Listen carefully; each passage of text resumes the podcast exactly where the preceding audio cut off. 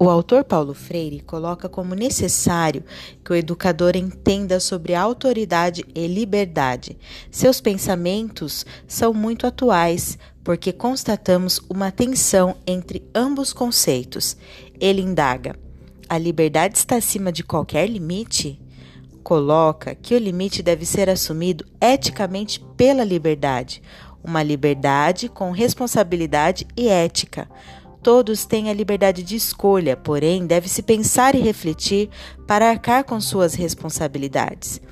Uma educação deve fomentar tomada de decisões, estimular a autonomia, porém construída criticamente para a coletividade.